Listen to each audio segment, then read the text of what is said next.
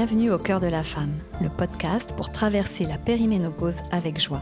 Je m'appelle Pascaline, je suis naturopathe et praticienne de shiatsu et ma mission est d'apporter un regard neuf et curieux sur notre nature cyclique afin de redonner aux femmes leur plein potentiel.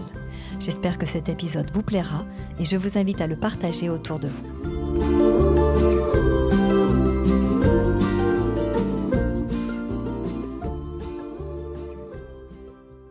Depuis le début de ce podcast, Au cœur de la femme, nous avons vu ensemble les différentes énergies qui nous traversent au cours du cycle menstruel.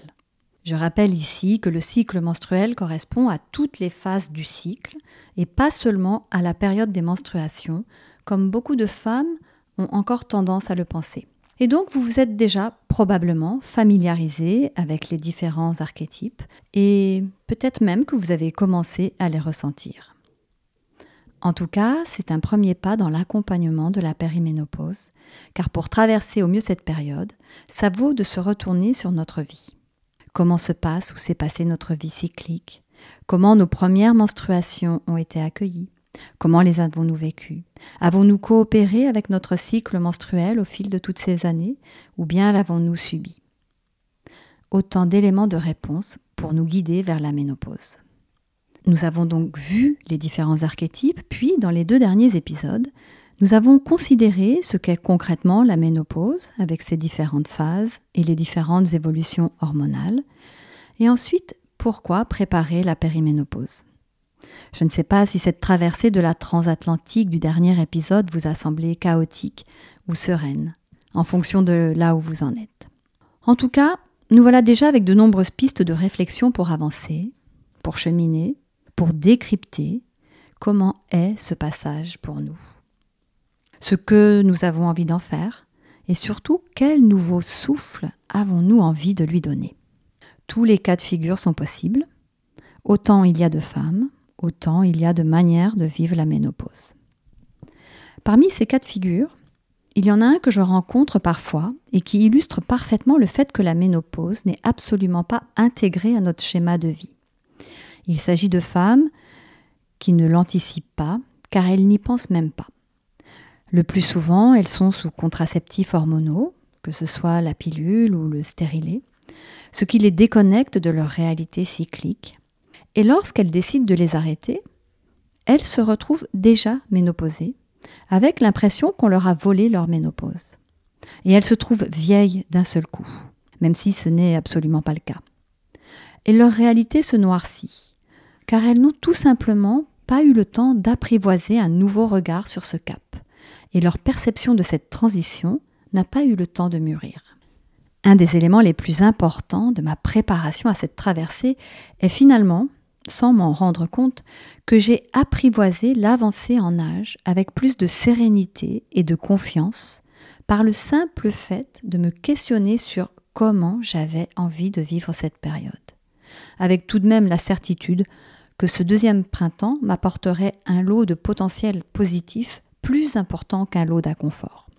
Ça me permet aussi d'embrasser ma deuxième partie de vie avec plein de projets et d'ouverture sur le monde, et aussi avec cette compréhension qu'une transmission intergénérationnelle et transgenre est fondamentale. Allez questionner vos mères, vos tantes ou vos grands-mères sur leur vécu, ou toute autre femme déjà avancée sur ce chemin. Comment s'est passée ta ménopause? Qu'a-t-elle changé dans ta vie? En as-tu souffert? Y a-t-il eu des maladies? Comment t'es-tu considéré ensuite? Est-ce que ça a été une période importante pour toi? Y a-t-il un secret que tu voudrais partager avec moi? Puis transmettez à vos filles, à vos nièces, votre propre vécu, que ce soit votre ignorance, ce que vous faites ou avez fait pour vous, et comment ça se passe ou comment ça s'est passé. Et j'ai envie de rajouter, parlez-en à vos compagnons, à vos fils. Mais ça, nous en reparlerons. Ma mission aujourd'hui est de vous accompagner à pouvoir la vivre au mieux et surtout d'en sortir grandi. Et donc aujourd'hui, pour faire suite à tous ces épisodes, j'ai envie de vous poser une seule question. Comment allez-vous? C'est une question toute simple et je vous invite à vous la poser et à y apporter la réponse la plus sincère qui soit. Pas la réponse que j'appelle de façade, le ça va, lancé à la volée pour que personne ne vienne creuser. Et d'ailleurs, souvent, combien de personnes s'intéressent vraiment à la réponse?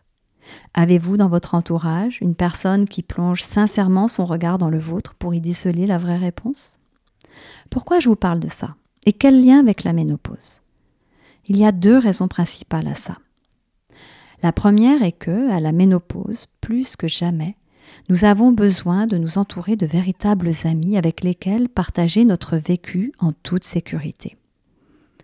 Et la deuxième, parce que ne pas reconnaître comment nous allons vraiment ressemble à envoyer à tout notre être le message que ce que je ressens n'est pas important et ne vaut pas la peine d'être partagé. Et tout ça influence notre système nerveux. Et comme le système hormonal est sous l'influence du système nerveux, nous avons tout intérêt à le considérer et à en prendre soin. Alors, par quoi commencer pour nous intéresser à notre système nerveux? Eh bien déjà, à nous poser les questions suivantes. Qu'est-ce que je fais pour moi et quelles ressources ai-je pour m'apaiser? Est-ce que je considère un niveau de stress élevé comme étant normal? Est-ce que, en face de tous les stress auxquels je suis exposée, et ils sont infinis dans notre monde d'aujourd'hui, est-ce qu'en face de tous ces stress, je mets des temps de répit, de relaxation ou de repos? Ou bien est-ce que je suis déjà au bout du rouleau? Est-ce que je me dis, pourvu que je ne fasse pas de burn-out tellement je tire sur la corde ou bien est-ce que déjà je mets en place des aménagements?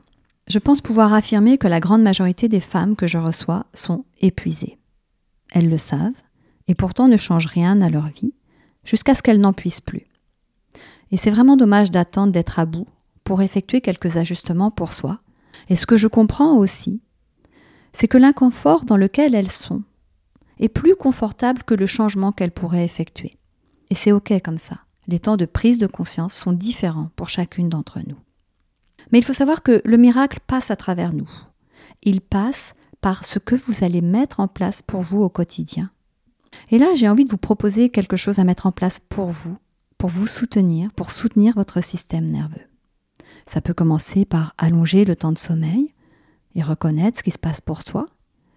Mais aujourd'hui, je vais vous inviter à explorer un mouvement très simple, mais ô combien régénérateur celui de se bercer, comme nous berçons un enfant pour le rassurer ou le calmer. Vous allez vous allonger sur le ventre et vos deux mains, l'une sur l'autre, viennent se positionner sous votre front. Et dans cette position, vous balancez doucement vos hanches de gauche à droite. Laissez-vous bercer par ce mouvement qui vient de votre base c'est extrêmement bienfaisant. Vous pouvez l'intégrer en rentrant chez vous, comme un sas pour laisser la journée derrière soi et accueillir ce temps du soir, ou dès le matin au réveil, comme pour envoyer un signal au système nerveux que vous le reconnaissez. Je vous souhaite une belle exploration et un bon soutien, un bon réconfort de votre système nerveux. Merci d'avoir écouté cet épisode. Pour soutenir mon travail, vous pouvez vous abonner au podcast et laisser un avis ou des étoiles sur votre plateforme d'écoute préférée. Vous avez envie d'être soutenu pour préparer la périménopause? Je propose plusieurs types d'accompagnement en ligne ou en présentiel, individuel ou en groupe, et vous les retrouvez sur mon site internet pascaline-limbroso.fr. J'ai aimé partager cet épisode avec vous et vous pouvez le diffuser auprès de femmes qui en auraient besoin. La sororité est une valeur essentielle pour moi et elle contribue à nous propulser les unes les autres en partageant ce qui nous éveille et nous fait du bien.